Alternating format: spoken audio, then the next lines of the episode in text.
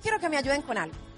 ¿Cuántas personas que me alcen la mano? ¿Cuántas personas han escuchado o ustedes mismos se han escuchado decir que ya no tienen a quién más contarle el negocio? ¿Cuánta gente en el plan le dice a uno, no, a mí sí me gusta eso, pero yo a quién le voy a contar? ¿Cierto? Y voy a hablar de esta ciudad. Cada vez que Daniel y yo venimos a Bogotá y vemos el Transmilenio, pensamos, es que aquí hay gente hasta para tirar para el cielo. O sea, hay demasiadas personas, demasiada gente. Entonces, ¿cómo así que no hay a quien contarle el negocio? Muchas veces nosotros no vemos esas personas, pero que están ahí, están. Entonces, en esta partecita queremos enseñarles algo que a nosotros nos ha servido demasiado y es el contacto en frío. ¿Quién quiere aprender a contactar en frío? Es genial. Miren, el contacto en frío es lo más hermoso que puede haber. ¿Saben por qué? Porque el contacto en frío todo el tiempo lo llena uno de esperanza y uno está feliz. Ayer, cuando llegamos al hotel, estábamos vestidos muy bonitos. Yo creo que pensaban que éramos de la farándula. Entonces, la recepcionista nos dijo, ay, qué vestido tan lindo. Y estaba súper alegre. Entonces, Dani la contactó. Felices. La invitamos acá. Ella nos dijo que iba a venir. No vino, pero dormimos felices y por la mañana hasta las nueve, mientras confirmaba, estuvimos muy felices. Entonces, esa alegría y esa esperanza que da el contacto en frío es lo que hace que el camino sea llevadero. Yo les voy a contar cómo aprendí yo a contactar en frío. El primer contacto en frío que hice en la vida. Dani y yo empezamos juntos el negocio y ya no teníamos lista, ya no teníamos a quién más contarle el negocio. Entonces Dani me dijo, mi amor, linda, vamos a contactar en frío. Y yo le dije, perfecto, pongámonos una meta. Entonces dijimos, vamos a hacer 10 contactos en frío al día. Tú 5 y yo 5. Estábamos recién empezando, llevamos por ahí dos días saliendo. Cuando estaba yo en la universidad, me monté en un bus y me llama Daniel. Hola linda, ¿cómo estás? Y yo, ay, muy bien. No, eh, imagínate que estoy acá en el centro comercial con mi mamá y ya contacté a dos.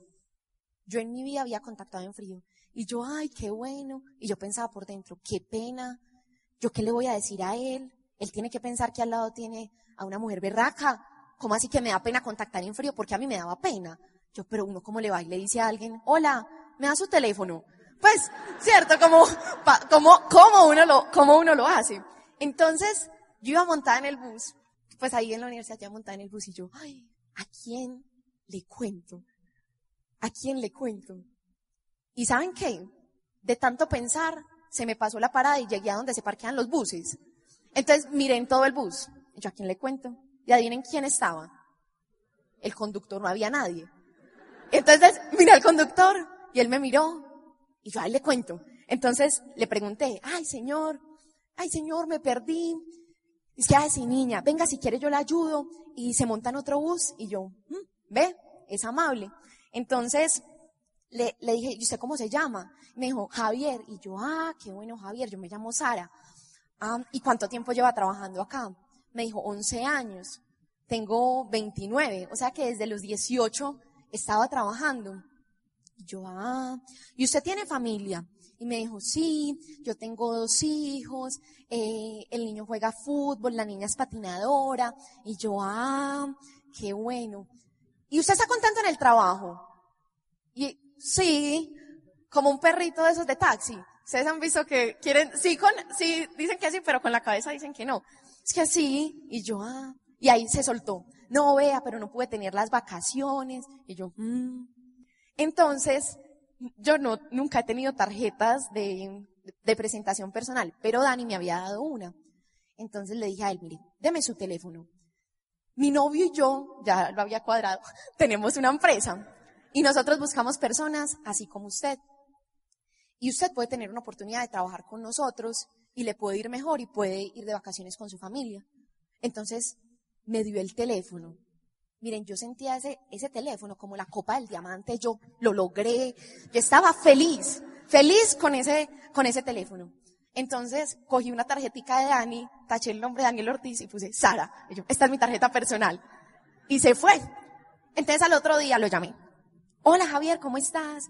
Eh, lo, lo citamos para, para mostrarle el negocio y nos quedó mal. Entonces, ah, bueno, no importa. Pero al otro día sí fue al plan. Y ha sido uno de los planes que,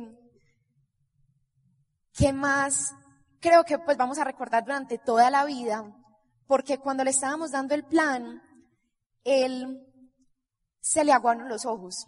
Y yo, a mí también se me aguaron los ojos. Y a los dos se nos salían las lágrimas. Y Daniel en la mitad es que...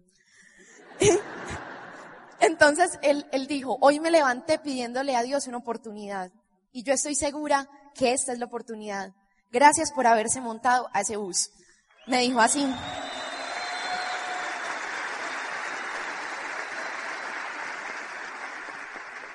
Miren, después de ese contacto, mucha gente nos dijo que no, mucha, pero estábamos felices. El hecho fue de que esa persona entró al negocio, siempre recuerda todas las maravillas que tuvieron que pasar para que tú estés hoy acá. No se te puede olvidar eso. ¿Qué posibilidad había que ese día yo me montara en ese bus, tuviera la meta de contactar a alguien en frío, él fuera el conductor, si hubiera pasado el bus? O sea, son demasiados milagros juntos. Piensen todo lo que pasó para que, usted, para que ustedes estén hoy acá. Todo lo que pasó para que conocieran a la persona que los invitó. Son demasiados milagros. Y ahí está la oportunidad y uno piensa que esto no es para uno. Si le llegó a uno milagrosamente, uno pone el trabajo con disciplina, pues también se va a obtener el resultado. Pero nunca se nos puede olvidar cómo llegamos al negocio. ¿Qué sucedió con, con Javier? Siempre le recordábamos eso, pero se alejó de la educación, se alejó de los seminarios, se alejó de los eventos, se alejó de nosotros y empezó a perder la fe. Un día su hijo tenía un partido de fútbol. Su hijo juega en el Envigado. Y le dijo a Dani que no iba a ir porque tenía ese partido. Y Dani muy sabiamente le dijo a Javier que él hoy estaba cambiando un partido por un seminario, pero que tal vez toda su vida no iba a poder ir a ver a su hijo jugar fútbol. Y eso se le quedó a él grabado en el corazón. Javier estuvo un año y medio por fuera del negocio. Todos los diciembres nosotros le escribíamos porque independientemente así él no estuviera, era una persona muy especial y nosotros lo queríamos y lo invitábamos a la novena en nuestra casa y no nos respondía. Y había algo dentro de nosotros que nos decía que él sentía vergüenza, que él sentía vergüenza porque lo habíamos apoyado y él había fallado, pero eso es normal. Muchas personas se alejan de su líder o de la persona que los ha apoyado porque le da vergüenza. Pero cuando una persona verdaderamente ama, siempre tiene los brazos abiertos. Así el otro se equivoque muchas veces. Igual todos nos equivocamos. En el viaje de Disney, que fue en diciembre del año pasado, él no estaba en el negocio. Y nosotros publicamos un video eh, desde Disney. Y miren lo que sucedió. Esa es la hija. Se llama Valeria. Tiene ocho años y publicó en el muro. Ay, Sara, ¿cuánto daría que mis padres hicieran Away? Pero ellos ni se dan cuenta que Away es un negocio súper y quiero que ellos hagan eso para que cumplan los sueños de ellos y de Cristian y yo. Eso publicó su hija de ocho años. Javier no aparecía. Y hace tres meses volvió a aparecer. Y volvió nuevamente a empezar el negocio. Y creemos tanto en él, tanto en él que así se demore lo que se demore. Él va a ser un diamante. Nosotros lo sabemos.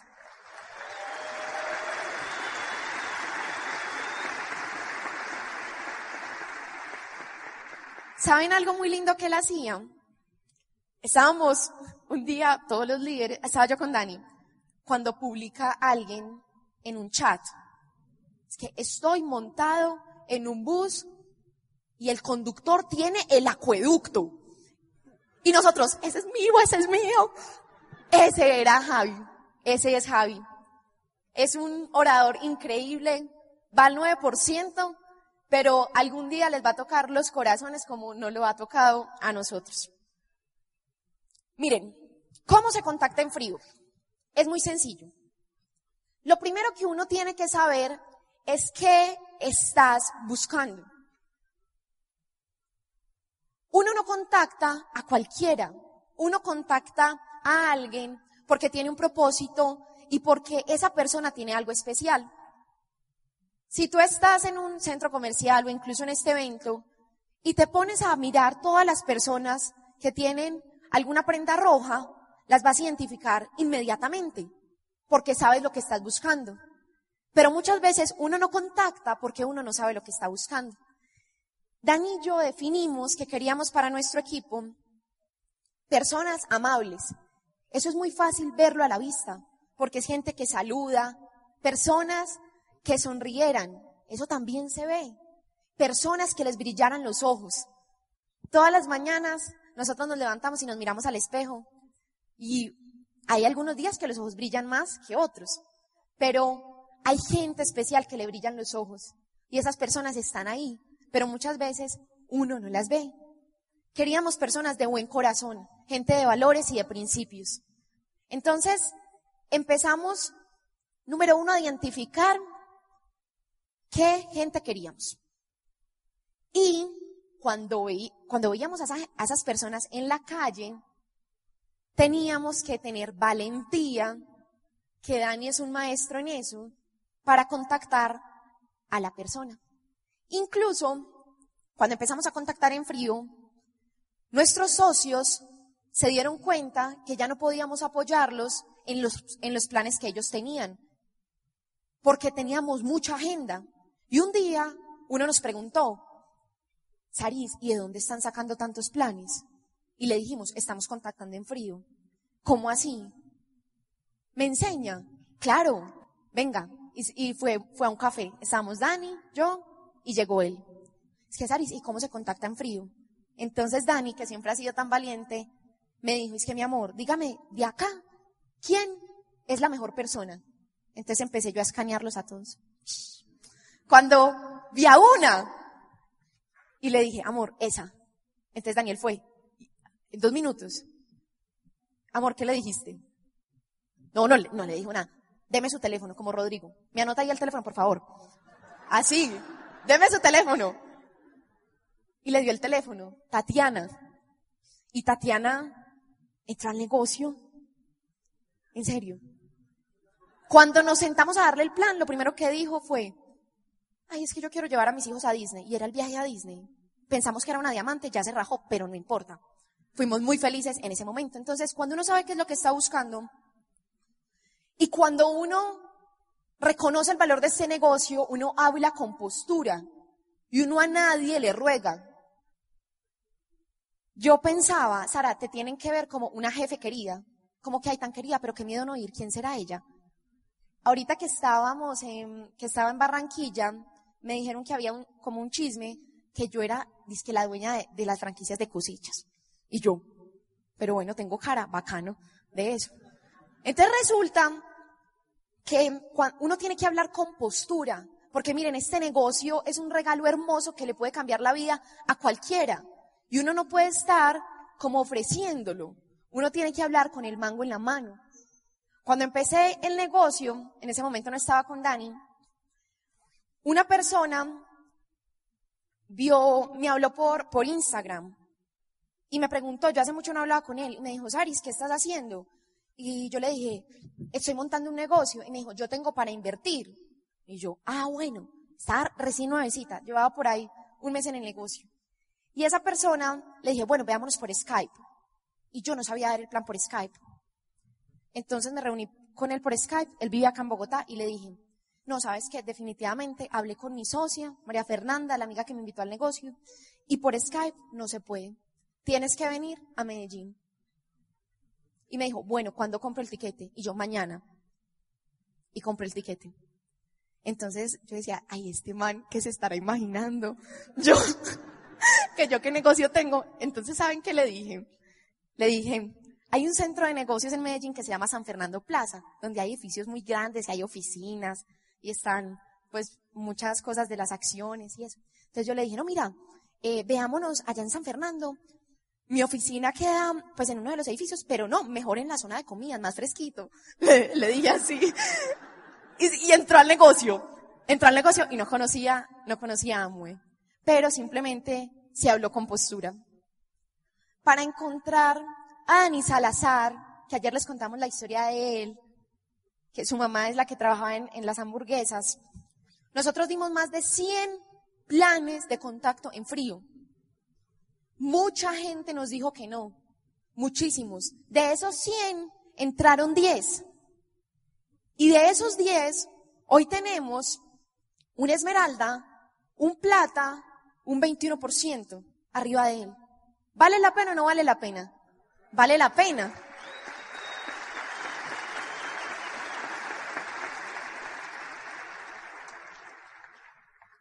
Entonces, miren, la esperanza es la fuente inagotable de energía. El contacto en frío, la sensación que nos da a nosotros es como si estuviéramos saltando de hoja de loto en hoja de loto, todo el tiempo felices.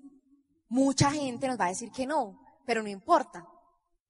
Lo más importante es que uno esté feliz en el proceso porque sí van a aparecer las personas que le van a decir a uno, yo quiero hacer ese proyecto.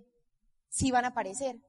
Pero entonces no se puede demorar uno haciendo el contacto. O sea, yo hago un contacto hoy y el otro lo hago dentro de una semana. No sirve. Todos los días. Todos los días. Los que tengan metas grandes, pónganse una tasa alto de, alta de contactos. Los que todavía sean tímidos empiecen poco a poco. Pero lo más importante es que uno lo haga.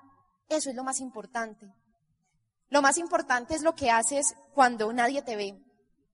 A pesar de que Dani no había dado tantos planes como su hermano Alejo, él estaba entregando su 100. Y cada uno sabe cuál es el 100. Cada uno sabe cuáles son sus miedos. Y cuando uno se enfrenta a sus miedos, créanme que la vida lo recompensa.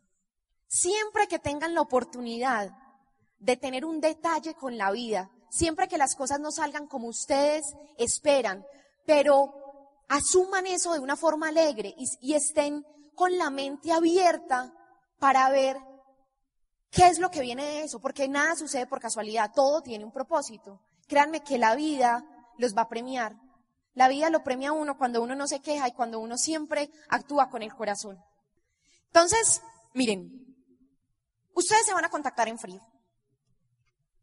Y lo más probable es que los primeros 10, 20, 30 les digan que no, hasta 80 o 100. No importa. Dani me enseñó esto. En una clase de estadística, un profesor le preguntó a sus alumnos que si tiraban el dado 10 veces, les estaba enseñando lo que significaba la probabilidad, que se tiraban el dado 10 veces, podía caer 10 veces, por ejemplo, números par. O de pronto podían caer 10 veces números impar. Entonces uno dice, ah, no, tiré el dado 10 veces y 10 veces tirado da par. Pero no necesariamente es así. Si tú tiras el dado mil veces o cien mil veces, te vas a dar cuenta de las probabilidades y te vas a dar cuenta que el 50% va a caer par y el 50% va a caer impar. En un 99% de las veces, uno no obtiene el resultado que uno desea, no porque uno lo esté haciendo mal, sino porque uno no lo hace las suficientes veces. Y cuando uno lo hace las suficientes veces, uno corrige y uno se da cuenta de las cosas que uno no está haciendo bien.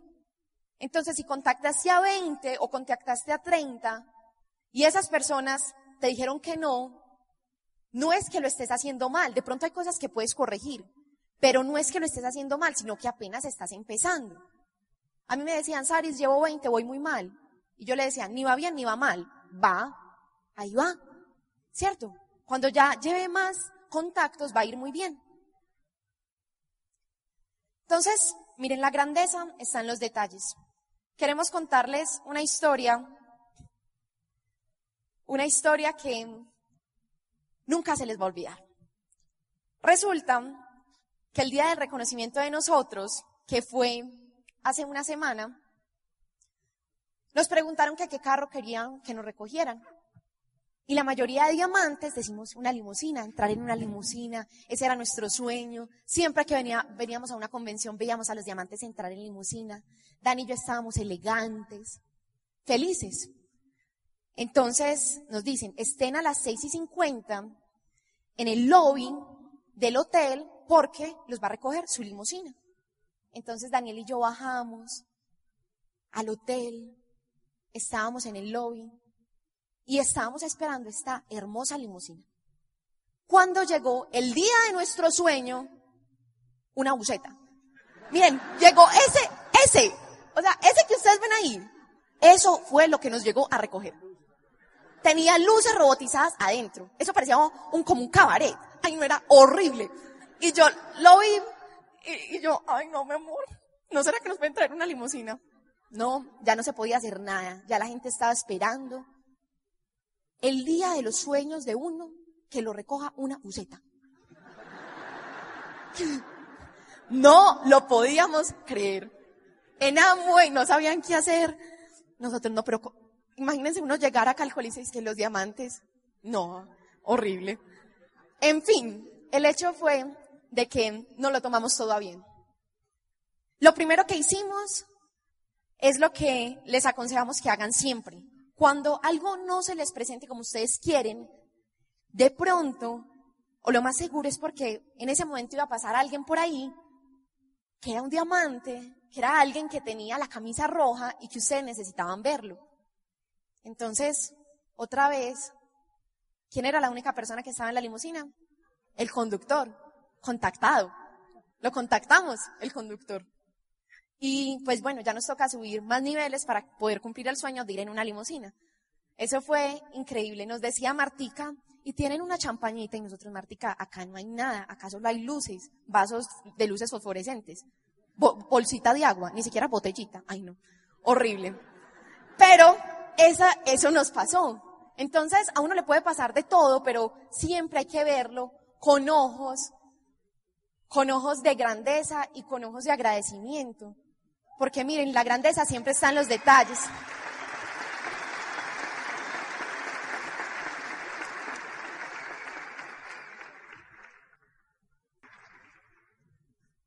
Queremos contarles, ya para terminar, una historia, una historia hermosa, una historia de una persona que antes era invisible, y que hoy es visible y que seguro va a ser visible para muchas personas en el mundo.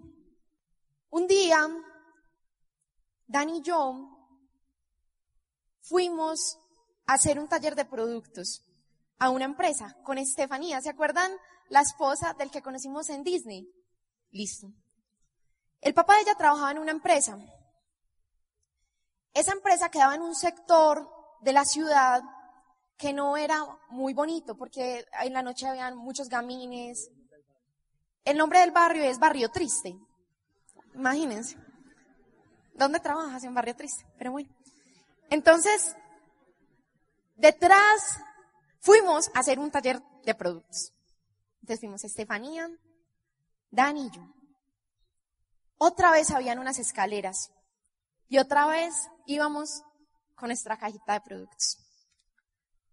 Entramos a un saloncito que nos tenían. Habían más o menos en ese auditorio por ahí, ¿cuántos? 20, 30 personas, más o menos.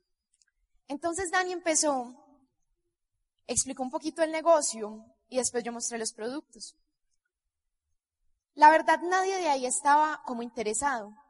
Era el primer plan que dábamos de David y Estefan. Y, de, y Tefi había llevado un blog amarillo, gigante, para inscribir a todas las personas que después de esa charla quisieran entrar al negocio. Estaba paradita en la puerta Y empezó todo el mundo a salir. A salir, a salir, a salir, a salir. Pero un joven preguntó. Y un joven le llamó la atención lo que, lo que Dani dijo. Ese joven tiene una historia de vida hermosa. Él viene de un barrio, no sé si lo han escuchado, que se llama Caicedo la Sierra. Lo han visto en las películas. Si no, busquen en internet. O sea, cuando alguien piensa que Medellín no es una tierra linda, una tierra próspera, es porque tiene la imagen de esos sectores. Entonces él dijo, yo quiero hacerlo. Y empezó a hacer el negocio. Al principio fue una lucha muy grande porque traía una, una vida o una historia familiar de la cual tenía que desapegar muchas creencias de pobreza. Recordamos que todos los planes que nos traían para que lo apoyáramos, sus amigos eh, les gustaba bailar breakdance, les gustaba bailar eso y hay veces bailaban en los semáforos. Todos eran JC Casey, Yuki Yuki, Chiqui, no eran unos nombres muy raros. Pero ninguno de ellos entró. Y a pesar de eso, él continúa haciendo el negocio. Casi no consigue su dinero para empezar. Y empezó. Y lo reconocimos el mes pasado como nuevo oro. Y él está hoy acá.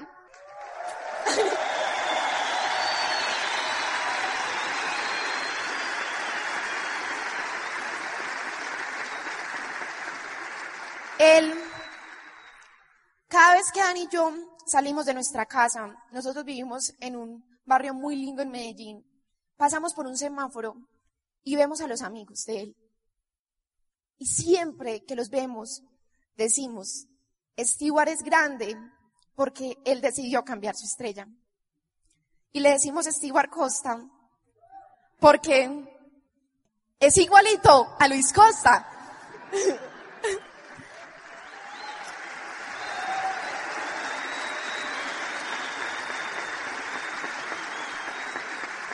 Nosotros le agradecemos mucho a él porque así como Luis Costa fue una leyenda, Dani y yo nos sentimos privilegiados porque estamos viendo cómo una persona se convierte en leyenda.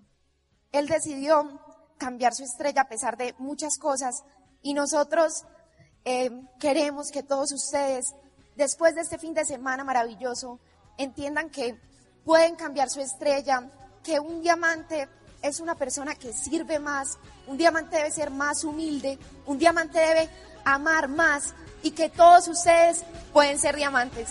Los esperamos en la próxima, nos vemos. Muchas gracias.